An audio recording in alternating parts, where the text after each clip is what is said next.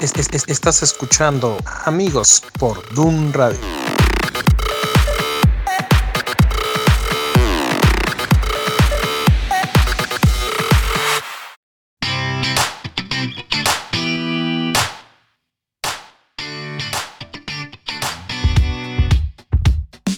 Got up before the alarm. Sunlight replacing the stars. Finding my phone in the dark. Putting my life on restart. So many places to go. Asking what's best, I don't know. Each hour's an hour you make. So I know it's gonna be strange. One more day. I believe, I believe, I believe that it's gonna be all okay with you.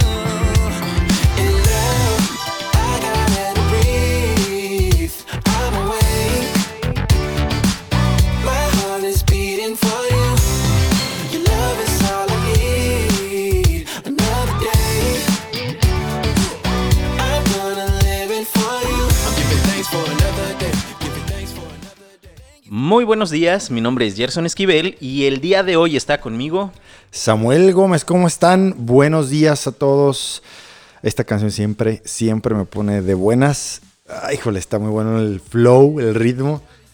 Y lo que dice la canción Sí, está sí, sí, padre. sí, sí. Vamos a postearla ahí con. Vamos a ver si encontramos un video de, de YouTube que ya tenga. que tenga la traducción para que la gente los pueda, pueda eh, Entender. la canción. Pero la verdad está muy, muy chida. Sí. Les recomendamos que Sí. escuchen es Aaron Cole. Aaron Cole. yep. Y esta canción se llama One More Day. Entonces, bueno, iniciamos después de, mm, eh, como ya los dijimos la semana pasada, ya ven que la semana pasada tuvimos un programa cortito y así como dijo Ed, es para agarrar vuelo, para, estamos agarrando, estamos calentando motores otra vez después de una ausencia de seis o siete semanas. Ay, sí. Con un programa conciso y directo. 30 minutitos que nos llevaron a calentar motores para agarrar vuelo ahora en diciembre. Que por cierto, mañana es. eh, ya es Nochebuena, mañana es 24. Y este, pues queremos darles y desearles muchas felicidades a todos aquellos que nos escuchan. Ya sabes, como lo estuvimos anunciando, todo el día de mañana, todo el 24 y todo el 25, lo único que vas a escuchar en Dun Radio es música navideña. Para que estés en, en tu reunión familiar, pongas Dun Radio y vas a saber que va a haber solo, única y exclusivamente música navideña. Solo jingles navideños. Así es. Y bueno, está, estamos Ed, eh, oh, estamos Samuel y yo. Eh, ¿Qué nos dijo Ed por qué no llegaba temprano hoy? Pues es que no alcanzó a hacer la papilla del bebé y a lavar los trastes y el biberón. Amiga Estefas, tú sabes que te aprecio mucho. Tú sabes que, que guardas un lugar muy especial en, En esta mi familia. Sí, corazón. claro que sí. Con tantas aventuras que vivimos eh, cuando salíamos a hacer actividades y a los retiros de líderes ahí en la iglesia de Casa de Cristo. Bien recuerdo aquella fotografía donde tú y Rubí están pidiendo una hamburguesa en el Auto King de McDonald's, pero ustedes estaban caminando. Posteamos esa foto. ¿Crees que nos diga algo? Pidieron, pidieron una, una Es que- hamburguesa por el... Espérate, es que no sé quién tuvo la bendita, sagrada y espectacular idea Ajá. de que ellas estaban paradas en, en la ventanilla para hacer su pedido de hamburguesas ajá. afuera en el Auto King, pero estaban paradas, realmente se ve. No iban en carro. No, se ve Ruby, que es otra amiga, y Estefas paradas haciendo Oye, ¿se pedido. vale hacer eso? Sí, ¿Se vale hacer eso? Sí. Ah, mira, ya viene llegando el Ed. Oye, eh, estamos hablando bien de tu esposa, ¿eh? No, no creas que estamos diciendo alguna tarugada. Sí, no sé si venía escuchando. Yo digo que sí la suban la foto. Al cabo no fue mi idea. ¿Tú estabas ese día también? Oye, no, en ese No, tiempo, no, no, no. ni siquiera eran novios en ese tiempo. No, yo no existía, entonces no, no hay problema. Ok. la Entonces- suban. Entonces la vamos a subir. Bueno, amigos y amigas, bueno, no, déjame ver si la encuentro. Bienvenido, hermano, Ya- ya, bienvenido. después, ya- Gracias. Ya después del primer corte, eh, vamos a vamos a, a- a decir si la subimos o no. Si la encontramos en el corte musical, nos vamos a dar a la tarea de buscarla. Si la encontramos, la subimos. Pero bueno, entonces, Si no vengo el próximo programa, ya saben por qué. ¿Por qué no. fue? que lo más seguro es que no va a venir el siguiente programa. Bueno, estamos, eh, como ya lo, lo escuchaste la semana pasada, vamos a retomar con nuestro programa. La verdad es que había sido un poco complicado, pero bueno, ya estamos de regreso. Gracias a todos los que nos han escrito Sí, sí, sí. a Claudia, a Sofía, a, A mi Jorge, tocayo, a Samuel. Samuel. A Jorge y a Samuel. Ajá, a ellos sí, sí. saludos a todos los que nos los, los que nos han escrito, los que nos han dicho que de qué bueno que regresamos, que ya hacía falta amigos aquí en en Dun Radio. Bueno, ¿cuál va a ser el tema del día de hoy? Pues retomando, o más bien tomando, porque creo que no hemos entrado bien de lleno al tema que queremos estar desarrollando en los siguientes programas de las parábolas. El día de hoy queremos tocar una en específico que van a poder encontrar todos en Lucas 18. En, en la versión que yo traigo aquí, que es la nueva versión internacional, se llama Parábola de la Viuda Insistente. Pero en la Reina Valera, que es la que en- Es la más aún conocida. sigue siendo la, la Biblia más utilizada en Sí, muchas correcto. iglesias. Él lleva por título Parábola de la viuda y el juez injusto. Ya que viste el post que subimos en redes sociales y en la app, te diste cuenta de este título. Ahora, realmente fíjate que me gusta cómo hace la presentación la nueva traducción, la nueva versión internacional, porque realmente ese, esa es- como la esencia de la parábola el foco. Donde ella es insistente, insistente, insistente. Hemos escuchado un montón de predicaciones hablando acerca de que tienes que ser insistente con Dios, de que tienes que orar, de que tienes que llevar tu petición y que tienes...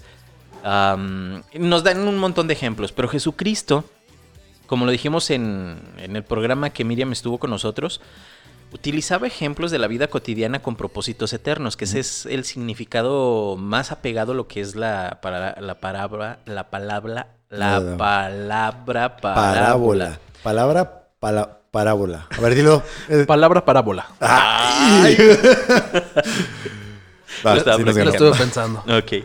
Y bueno, eh, realmente Jesucristo lo que hacía es que tomaba eh, ejemplos, cosas cotidianas en aquel tiempo y las, las, las exponía, pero le daba un sentido espiritual. Eh, hemos escuchado predicaciones acerca de insistir, de orar, de hablar, de buscar. Y nos dan, sí, nos, nos insisten, pero aquí Jesucristo deja, abre eh, un tema que es muy interesante. Mira, por ejemplo, dice, también les refirió Jesús una parábola sobre la necesidad y aquí lo dice. La parábola se va a centrar en la oración, aunque va a dar otros ejemplos, que realmente la oración no la menciona en el resto de la parábola, pero Jesucristo al principio dice sobre la necesidad de orar siempre y no desmayar, diciendo, había en una ciudad un juez que ni temía a Dios ni respetaba a hombres. Había también en aquella ciudad un- una viuda, la cual venía a él diciendo, hazme, hazme justicia de mi adversario. Y él no quiso por algún tiempo, pero después de esto dijo dentro de sí, aunque ni temo a Dios, ni tengo respeto a hombres, sin embargo, porque esta me es molesta, le haré justicia. No sea que viniendo de continuo me agote la paciencia. Y dijo el Señor, oíd lo que el juez, lo que dijo el juez injusto. ¿Y acaso Dios no hará justicia a sus escogidos que claman a Él día y noche? ¿Se tardará en responderles? Os digo que pronto les hará justicia, pero cuando venga el Hijo del Hombre, ¿hallará fe en la tierra? La oración se centra, la, la parábola se centra en que nosotros tenemos que buscar a Dios. Jesucristo pone dos personajes, dos personajes en esta, en esta parábola. Pone a la viuda con una necesidad y pone a un juez. ¿Por qué poner a un juez injusto que específicamente habla dos cosas? Toma dos aspectos, que ni temía a Dios ni respetaba a hombres. ¿Por qué Jesucristo cree, por qué creen ustedes que sea esta connotación de decir una mujer con necesidad, un hombre que la puede apoyar, pero a él le dice, realmente es alguien que ni tiene temor de Dios ni tiene temor de los hombres. ¿Por qué razón? Bueno, yo, creo que a lo mejor nos estaba poniendo un poco en el, en el contexto de nuestra realidad. Porque de pronto decimos, no, es que, ¿por qué esa, esas personas o por qué nos toca lidiar con ellos? ¿Por qué tenemos que estar viendo que estas personas nos hagan las maldades? ¿O cómo es que vamos a soportar si nosotros somos hijos de Dios? ¿Por qué a nosotros? Y nos lo estaba poniendo claro Jesús. ¿Sabes qué? Con estas personas son las que te vas a topar. Con estas personas son las que con las que hay que caminar alrededor de la vida y no te tienes que rajar. No importa, tienes que ser persistente ante lo que pase. Es lo que yo, lo que yo puedo apreciar ahí, lo que se me ocurre. Era importante hacer la comparación, ¿no? Decir, eh, aquí está una forma de medir en la que tú vas a encontrarte a todo mundo. Y aún así este, este hombre tuvo una respuesta por la insistencia de esta mujer. ¿Cuánto más un Dios bueno, que es bueno y que es justo con todos nosotros, va a respondernos y a ayudarnos cuando nosotros clamemos a Él? Eh, esa es la manera en la que yo lo puedo ver. Era importante hacer la comparación y decir que incluso las peores personas con las que tenemos que convivir nosotros, incluso todos ellos pueden ser movidos por la insistencia, por el, el ir, el, el ser diligentes, por la diligencia. Incluso esos. Pero nosotros tenemos a alguien que es totalmente diferente. Y entonces, no hay que dudar. No sé, para mí eso sería al final lo que, lo que viene como consecuencia. No hay que dudar de que tendremos esa respuesta, puesto que a, quienes a quien le estamos pidiendo es bueno y es justo con nosotros, con todos nosotros. Así es. Ahorita en un momento más vamos a ir a un corte. Vamos a ir a un corte musical, nuestro primer corte del programa, pero eh, dejo esta pregunta en el aire para que tú, amigo que nos estás escuchando, nos digas, ¿por qué crees que Jesucristo mencionó de este juez estos dos atributos, que ni temía a Dios ni, ni a los hombres? Hablando en este contexto de la parábola donde se centra la atención en la oración. Piensa en esto y regresando después de esta canción vamos a profundizar un poco más en este pasaje de esta parábola. Los dejamos con Let's Get This Party Started. ¡Vámonos!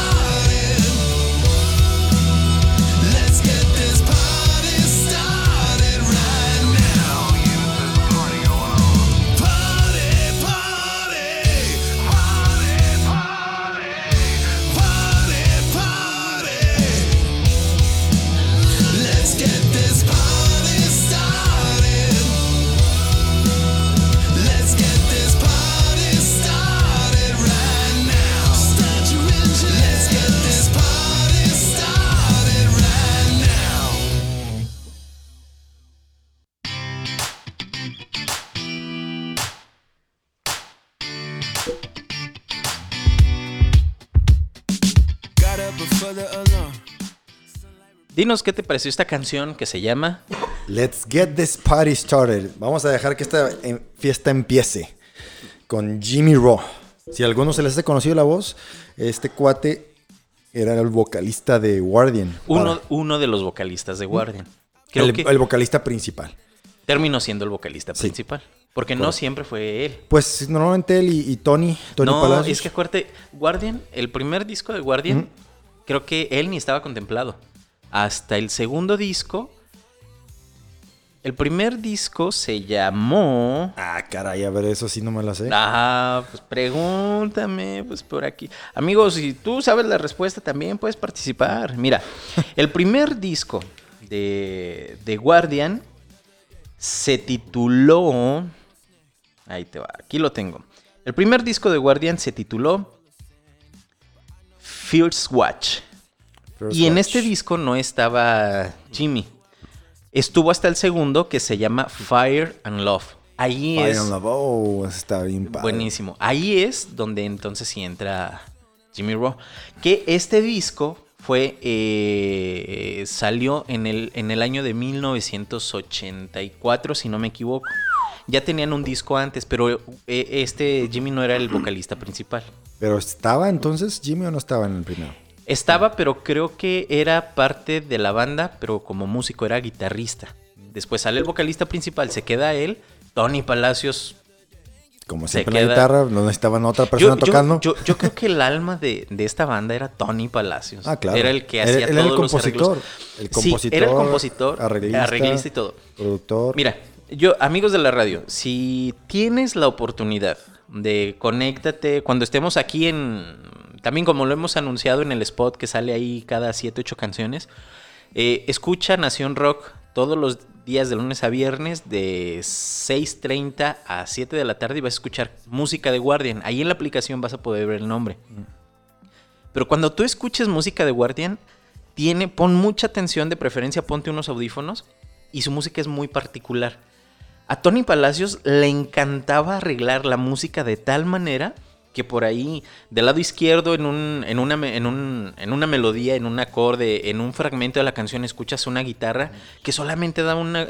da, da rasga con un solo acorde y se oye bien chido. Del otro lado, en el lado izquierdo, escuchas eh, una parte de la batería, luego del otro lado escuchas una parte del bajo, va creciendo la, la canción en el increchendo, como dicen, y cambian los instrumentos. La verdad es que es uno de los mejores arreglistas cristianos que yo conozco.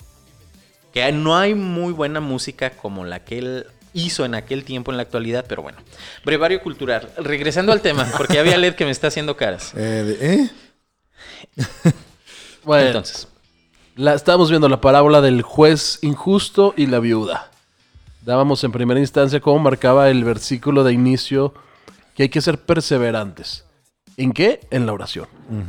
Que decía, decíamos que al fin y al cabo no iba a ser el centro del, de la parábola, pero termina siendo un referente claro para todos nosotros, a las generaciones, a las generaciones de cristianos, y siempre cuando hablamos de oración es un referente que tomamos esta parábola. Sí. ¿Sabes qué? Es que las cosas están saliendo mal, las cosas no se ven bien, estamos mal como nación, parece que, que la devaluación, que la crisis, que esto, que el otro, es que es un común denominador, vivimos en un país de crisis. Y tenemos que referirnos a esta parábola y decir, ¿sabes qué?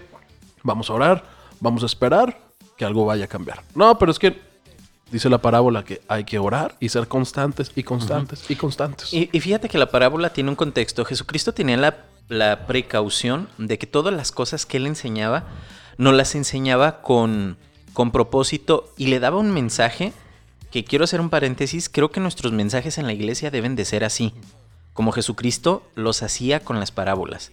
Por ejemplo, nosotros podemos hablar acerca de la palabra en nuestras predicaciones, en nuestras enseñanzas, y es 100% lo mejor. Pero si nosotros, como dice Beto Sosa en algunos de sus programas, no cierra ideas o no cerramos ideas, no lo contextualizamos al tiempo que nosotros estamos viviendo, a la gente le va a costar más trabajo entenderla. Sé que el Espíritu Santo va- viene y te trae convicción, sí, pero nosotros podemos apoyarlos dando ejemplos en la actualidad. Por ejemplo, Jesucristo hizo mención de dos, dos personajes. Uno era el juez injusto y dejamos esta pregunta abierta antes de la canción. ¿Por qué Jesucristo habló acerca de estos dos atributos que menciona en el versículo, en el versículo 2 que era un juez que no temía a Dios ni respetaba a hombre? ¿Por qué, por qué era esto? Pues este, en aquel tiempo, en, en el, es- específicamente el tiempo de Jesucristo, quien estaba gobernando al pueblo de Israel eran los romanos. Y eran estos jueces de Roma los que estaban ahí impuestos para juzgar y evitar que también todos los pueblos que estaban conquistados por parte de ellos siguieran usando su- sus mismas leyes abiertamente. Eh, Entonces ellos tenían que imponer las leyes. Obviamente ellos no conocían pues nada de, la palabra, no tenían temor de Dios y tampoco respetaban a nadie de la sociedad en la que estaban imponiendo la ley. Al único que le respondían era a Roma y a César. Sí, hay, hay un ejemplo, podríamos ver a lo mejor con, con nombres ya más claros como Herodes y Pilato. Ajá. Ellos no eran judíos, sino que habían sido impuestos por los romanos para que hicieran valer la ley romana en estos lugares. Porque eh, hay que recordar, amigos, que los romanos cuando conquistaban a un pueblo o alguna nación les daban libertad de culto. Pero las leyes las ponían, las reglas y los lineamientos los ponían ellos. Es por esa razón que Jesucristo menciona que este juez no temía a Dios ni a los hombres. ¿Por qué razón? No era judío. Porque no era judío.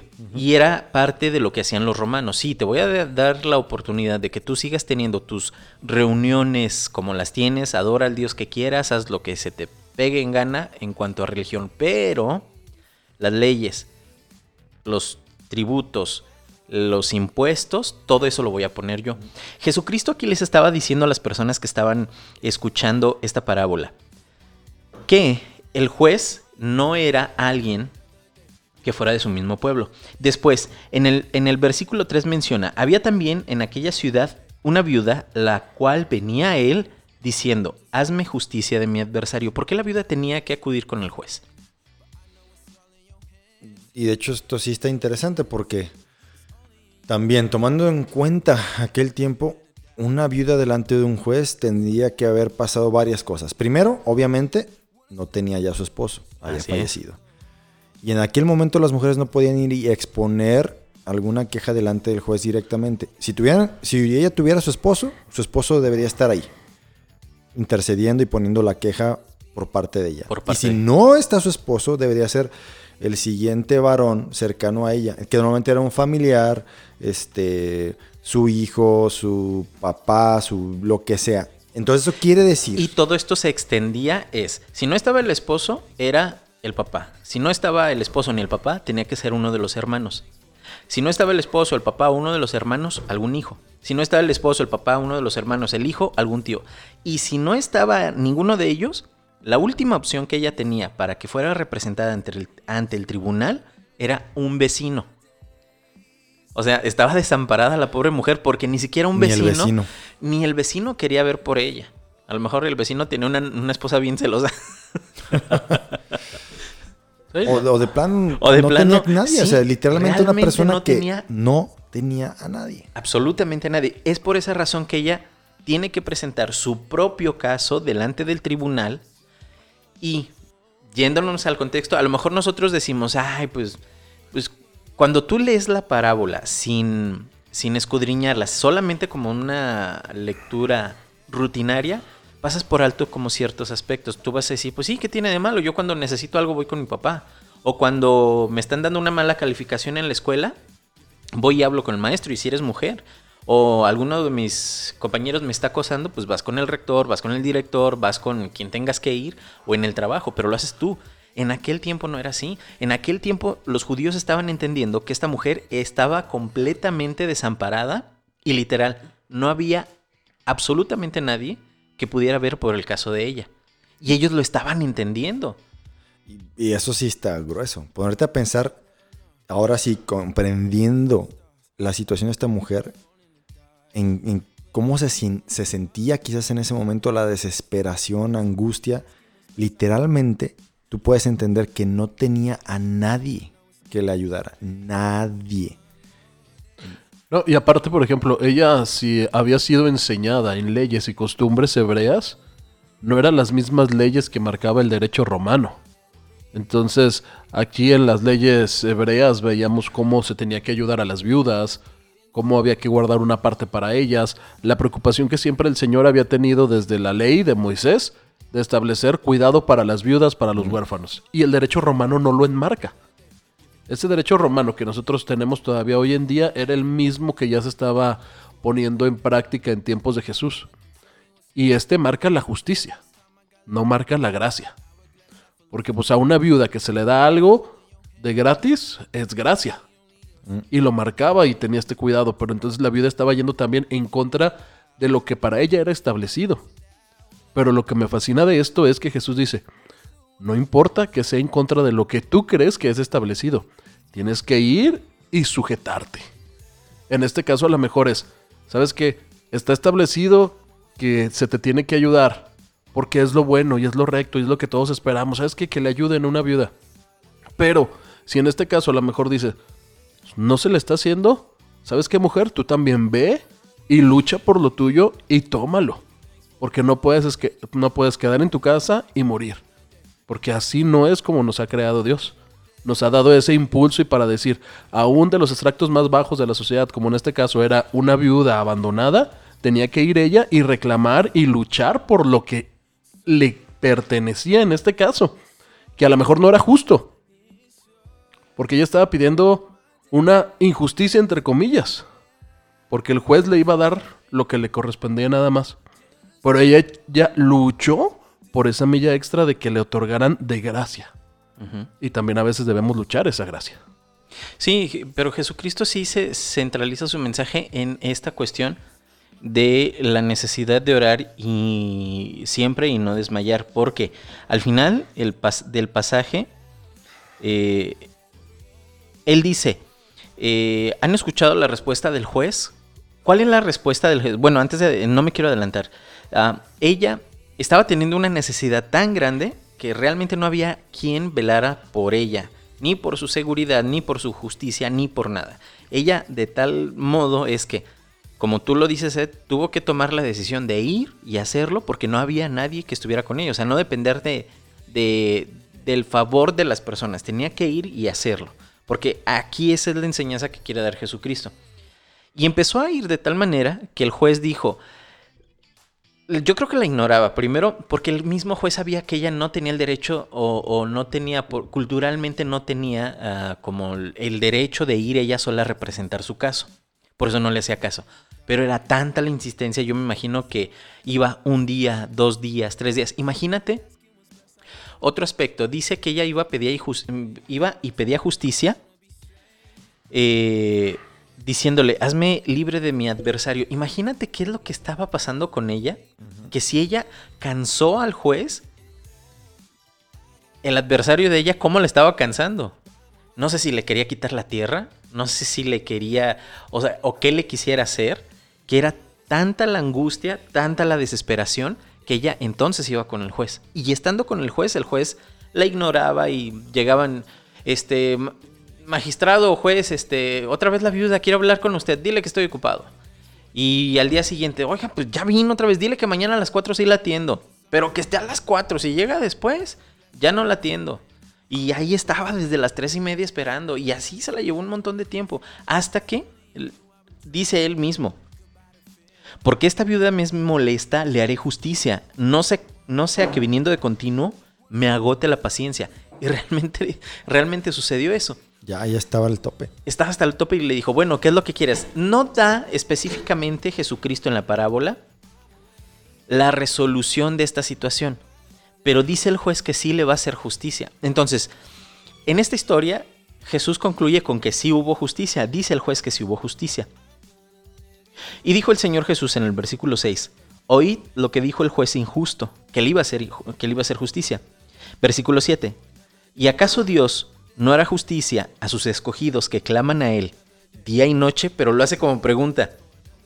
Yo te pregunto, ¿tú esperas recibir justicia, esperas recibir respuesta de parte de Dios, esperas recibir misericordia, esperas recibir gracia, esperas recibir ah, que una situación difícil por la que estás pasando, Dios obre milagrosamente, la yo te hago la misma pregunta que Jesucristo dijo. ¿Acaso Dios no hará justicia con sus escogidos que claman a Él día y noche? La pregunta es, ¿no le va a hacer justicia a aquellos que sí claman día y noche? ¿Nosotros realmente estamos clamando o solamente somos de las personas que, híjole, tengo esta necesidad? Eh, por ejemplo, nosotros que somos, ya estamos casados y tenemos necesidades en la casa. No me ajusta el dinero. O Dios, o me lo estiras, o me das un mejor trabajo, o la mejor opción, seguir en mi trabajo, puede ser una buena opción, seguir en mi trabajo, que me aumenten el sueldo, que me ah, asciendan a otro puesto para yo poder ganar más. Y tú tienes tres, tres o cuatro posibilidades por tu necesidad económica. Enfatizo mucho esto de la cuestión económica porque creo que es algo que ahorita todo el mundo nos trae como al día. Y tú te puedes sentar con Dios y le puedes decir, a ver, Dios, por favor, está de, de estas cuatro opciones, dime qué, ayúdame. Y Dios está esperando, sí, está bien, voy a probar tu paciencia. Porque acuérdate que dice que la prueba de la fe produce, Produce paciencia. paciencia. Así es de que si tú tienes fe en que Dios te va a ayudar, lo que tú tienes que tener es paciencia. Y bueno, y vas un día y le dices a Dios, Dios, ¿qué es? Y le das opciones. Mira, Dios, es que realmente si me dieran un, un ascenso en mi trabajo y si yo pudiera ganar más quedándome en el trabajo, pues estaría bien. Pero también si tú me quieres dar un negocio, pues estaría más chido. Pero también si tú alargas mi, mi, mi, mi dinero, pues también estaría chido si tú lo multiplicas. Pero no somos constantes. ¿Cuánto tiempo te dura la oración? Oh, ya no clamamos, ya la gente no, no va y lo busca. Ya ahora es más la autosuficiencia o el búscalo, tú puedes hacerlo. Si te lo propones, si te esfuerzas, tú lo vas a lograr, todo lo que tú quieras emprender. E- Es mucho más centrado el mensaje ahora en nosotros y lo que podemos lograr nosotros y nuestras fuerzas con nuestro conocimiento, títulos, Habilidades, habilidades. Eso es en lo que se enfoca ahora la gente y dejan de lado el, no, tu socorro viene de lo alto. Tu ayuda está ahí arriba. Por supuesto que nosotros tenemos que ser insistentes y ser dedicados como esta mujer, pero se nos olvida al final luego ir con la fuente de todo y pedir y clamar.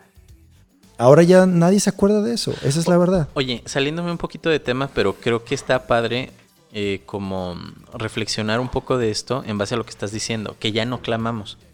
El otro día eh, fui a comprar algunas cosas, venía de regreso para, para mi casa y cuando venía de camino, no sé, de esas veces de las que echas a volar tu, ima- tu imaginación y no sé si fue Dios, no quiero decir que haya sido Dios, o no sé si fue un pensamiento vago que tuve por ahí, pero me, me quedé pensando, últimamente no, no hablamos mucho acerca de la fe, de- del verdadero significado de la fe, del verdadero valor de la fe, de, de cómo realmente nosotros podemos practicar esta parte de fe.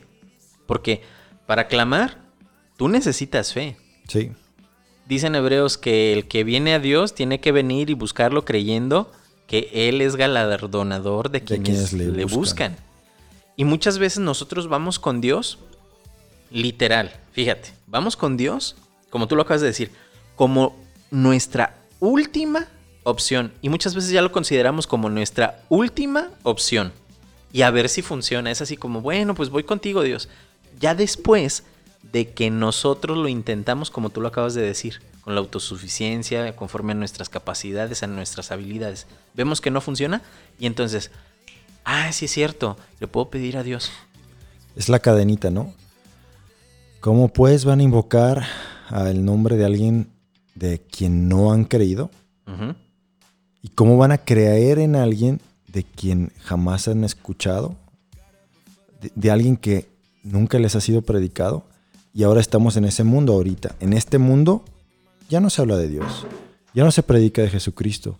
Obviamente la gente, por supuesto, ya no tiene fe en nadie más que en ellos mismos. Porque de lo que sí les hablan es de ti, de ti, de ti, de ti, de ti, de ti. Y que primero eres tú, al final tú, después tú. Y listo, con eso la armas. Y obviamente lo último que es clamar a Él y buscarle, pues nunca va a llegar. Y estamos perdidos ahí. Por eso el versículo inicia con la oración. Esa oración de todos los días, no solamente la oración de el pedir y clamar, por supuesto, pero sino de la relación con Dios, es la que hace que nosotros sintamos esa libertad de decir todo el tiempo, Señor, tengo esta necesidad, ir y ponerla delante de ellos, de Él, perdón. Y, si- no tenemos esa relación íntima con Él, pues nunca lo hacemos. Pero fíjate, es que está chido y creo que acabas de tocar algo chido, bien padre. Jesucristo inició, como lo dices, la parábola diciendo sobre orar siempre y no desmayar. Pero muchas veces nosotros como cristianos nos enfocamos a esta parte de oración como voy y le pido voy y le pido. ¿Realmente cuál es el significado de la oración? Porque aquí lo dice. Le dice versículo 1. También les refirió Jesús una parábola sobre la necesidad de orar siempre y no desmayar. No dice de pedirle siempre. No dice de presentar tus necesidades. No dice de eh, ver qué es lo que te falta y vaya, ve y preséntaselo delante de Dios. O sea, es la oración y aparte dice, y no desmayar, es, es una constante que tú tienes que estar orando a Dios todo el tiempo y no desmayar. ¿En qué? En tu fe, no. En, en ser cristiano, no. Está hablando de la oración. Es, tienes que ser const- constante en la oración y no desanimarte en la oración. Tienes que hacerlo todos los días, todos los días, todos los días. ¿Sabes por qué creo que... Aguántame tu comentario. ¿Sabes por qué creo que es tan difícil hoy en día a los cristianos orar? Porque nos hemos centrado, sol- nos hemos centrado solo en pedir. Ya no sabemos orar. Y ese es el punto. Ahora la gente usa este versículo, o en los medios cristianos usamos este versículo para decir, ¿ves? ¿Quieres algo de Dios? Pídeselo, pídeselo, pídeselo, pídeselo, pídeselo y te lo va a dar. Pídeselo y te lo va a dar. Pídeselo y te lo va a dar. Aquí dice que oremos sin cesar y como la viuda pidió y pidió y pidió y le fue otorgado. No es el centro el pedir. ¿No? Porque es no dice pedir. El orar. Ajá. El, ¿Qué es orar, brother? Relacionarte con Dios nada más. Exactamente. Es tener una conversación Es con tener Dios. una conversación, o sea, comunicación, comunión con Dios. De eso se trata orar. Y obviamente cuando tienes una comunión con alguien, por supuesto que todo lo demás, incluyendo tus necesidades, salen a relucir. Es como tú y tu esposa. Tienes que tener una relación con ellos. Y por supuesto que entre mil y otras cosas va a salir el tema de, oye, ¿sabes qué? Mañana necesitamos pagar aquello. Ah, va. Toma. Pero no es el 90% de... No, no desde que ves a, a mi amiga Stephanie, te está diciendo, Ed, Dame, dame, vida, dame, dame, dame, dame, dame, dame, dame, No, no es así. sí, no, y, y, por ejemplo también va como es el corazón, adelantito, bueno, adelantándome un poco al, a lo que viene en Lucas, dice que estaban dos personas orando a Dios, uno era un fariseo y uno un publicano, y el publicano solamente estaba derramando el corazón, porque dice que el fariseo hablaba y hablaba y hablaba y hablaba y hablaba y hablaba, y le decía todo lo que había hecho, es más, yo creo que ni le pedía el fariseo, entre comillas, más bien le está diciendo, mira Dios, todo lo que he hecho por ti, mira.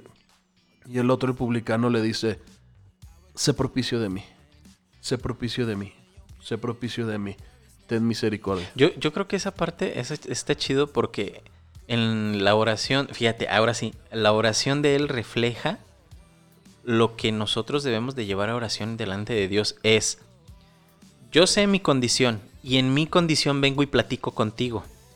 Si estoy errando el blanco o pecando, si estoy teniendo una necesidad, si quiero conocer tu propósito específico para mi vida, si quiero servirte pero no entiendo cómo ni sé cómo, si estoy viendo que mi familia hay una necesidad, que en mi trabajo tiene necesidad, que mi vecino tiene una necesidad, entonces tú vienes y platicas con Dios y le dices, le expones todo lo que hay en tu corazón y entonces eso ya lo conviertes de una petición, lo conviertes en una oración porque estás platicando con Dios. Muchas No, veces, ¿cuántas veces le has dicho a Dios, Dios, realmente no sé por qué está pasando esto con mi compañero del trabajo? Ayúdalo. Si yo tengo la oportunidad de dar una palabra certera para que su vida cambie, pro- propicia el momento. Tú puedes orar así. Y ya oraste a lo mejor 10 minutos o 5 minutos. Pero no le pediste un deseo egoísta de tu corazón porque ya viste la necesidad de otra persona. Pero cuando nosotros vamos y derramamos el corazón delante de Dios, es ahí cuando es un verdadero clamor. Vamos, oramos, clamamos. Y yo creo que lo has experimentado nosotros aquí y tú que nos escuchas. Cuando realmente oras a Dios, en lugar de pedirle, sales de la presencia de Dios enamorado con una, una muy buena actitud. Ya. Es como aquella oración de Salomón que le dijo Dios, pídeme lo que quieras. Y él le pide sabiduría. Y ah, ok, sabes que eso me agradó. Porque oraste no para beneficio tuyo. Porque tú hubieras podido pedir todos los reinos de la tierra, que pusiera a tus enemigos por estrado de tus pies, que te aumentara las riquezas por sobre todas las naciones. Y Que como afirmar pediste el trono de tu padre sobre ti. Sí. Como pediste sabiduría, porque no es para beneficiarte a ti, sino para beneficiar a los demás, te voy a dar todas las otras cosas. Y lo que decía con el fariseo de la parábola que decía Jesús del publicano y el fariseo, él aseguró que el publicano había salido justificado y solamente había dicho estas dos cosas. Sé Sé propicio de mí. Sé propicio de mí. Híjole. Y esa es la insistencia. De hecho, por ejemplo, una de mis mayores oraciones siempre y, y preocupaciones es decirle a Dios, líbrame de mí mismo. Porque si bien en el Padre nuestro, líbrame de mis enemigos, pero a veces nos convertimos nosotros en nuestros primeros enemigos. Si Dios sabes que líbrame de mí mismo, líbrame de mí mismo, que este buen pensamiento, que esta buena intención, a veces también que hay en el corazón, pero que no se quede en eso, en una buena intención, porque bien intencionadas hay muchísimas personas. Pero nosotros debemos buscar el reino de Dios, no las buenas intenciones nada más. Y por eso David, yo creo que por eso David lo entendió también, que David decía, eh, escudriña, oh Dios, mi corazón. Yo, yo comparto contigo esta, esta parte, es algo que yo todos los días le digo a Dios. Digo, yo no se lo digo como se lo dices tú, yo sí le digo, yo, yo acuñé, yo, yo tomé para mí esta, este fragmento de la oración de David donde le dice, Dios, examíname, examina mi corazón, revélame mi corazón, porque muchas veces nosotros podemos estar pensando que realmente las buenas intenciones las estamos haciendo, o las buenas cosas las estamos haciendo con buenas intenciones, pero solo Dios sabe el verdadero deseo de nuestro corazón, Porque no hay nada más engañoso que el corazón. que el corazón. ¿Y cómo lo vamos a desengañar? Como esa viuda, orando todos los días, todos, Todos los los días, días. todos los días para que se alcance esa justicia que es la que queremos que se alcance, no la que ha sido establecido por medio de las leyes humanas, que me encanta, que hay que respetarlas, no importa, que a lo mejor nos van a subir 300% el refrendo. es injusto. Podría parecer, pero son las leyes a las que Dios nos ha dicho, sujétense los romanos. Hay que sujetarnos a los romanos. Porque aunque parezca que sean injustas como las del juez, Dios nos va a dar la salida. Pero tenemos que estar dejando el corazón ahí. Así es. Y ahora, voy a leer la parábola y me voy a quedar. Bueno, voy a leer este, eh, este, este fragmento de la parábola. Porque ya con lo que hablamos, como contextualizamos la parábola, cuando ya entendimos un poco, vamos a ver que la parábola toma otro sentido en la parte de la necesidad de la viuda. Dice, versículo 2, diciendo, había una, en una ciudad un juez que ni, ten- ni temía a Dios ni respetaba a hombre. Había también en aquella, en aquella ciudad una viuda la cual venía a él diciendo, hazme justicia de mi adversario.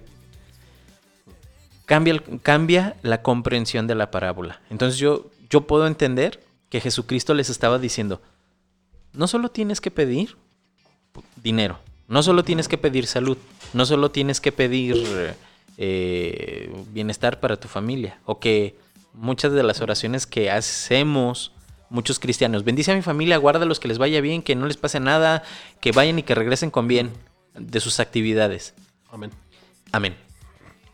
Esta, esta mujer iba con una necesidad legítima, pero no menciona, por favor, que mi adversario no me haga esto.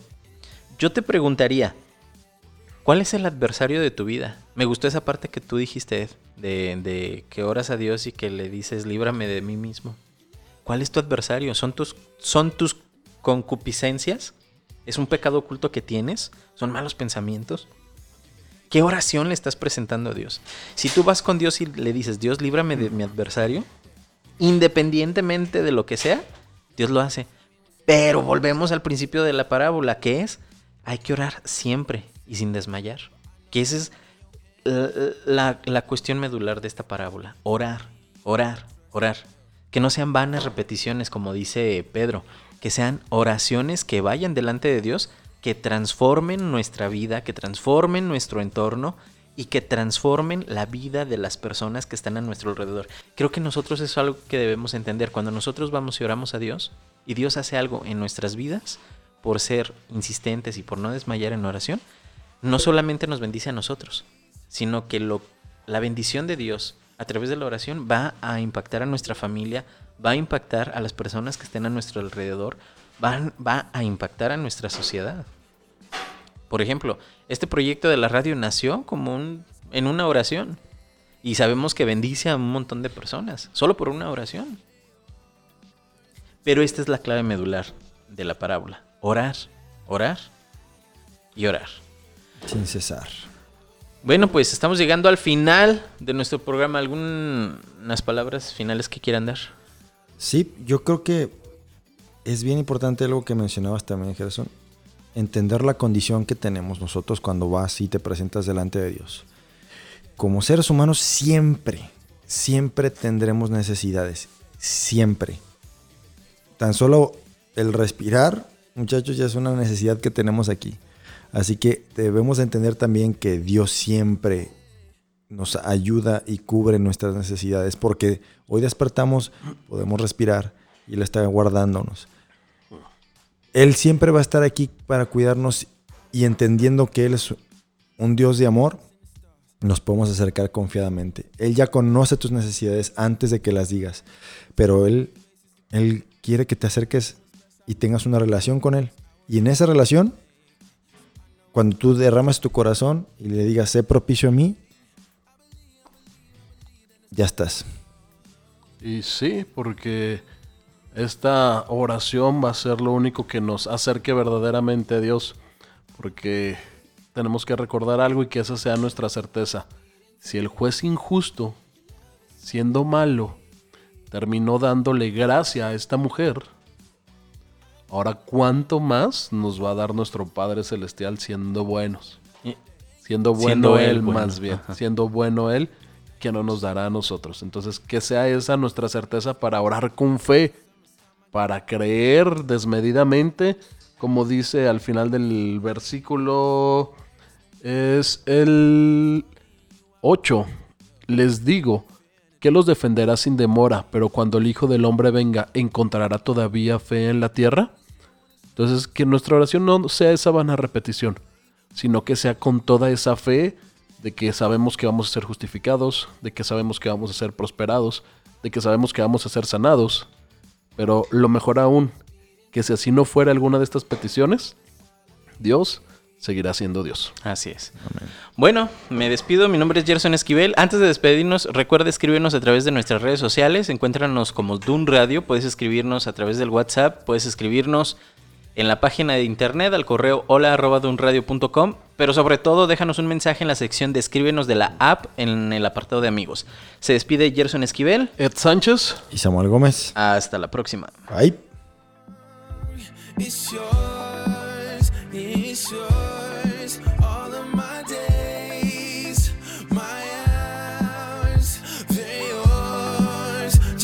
It's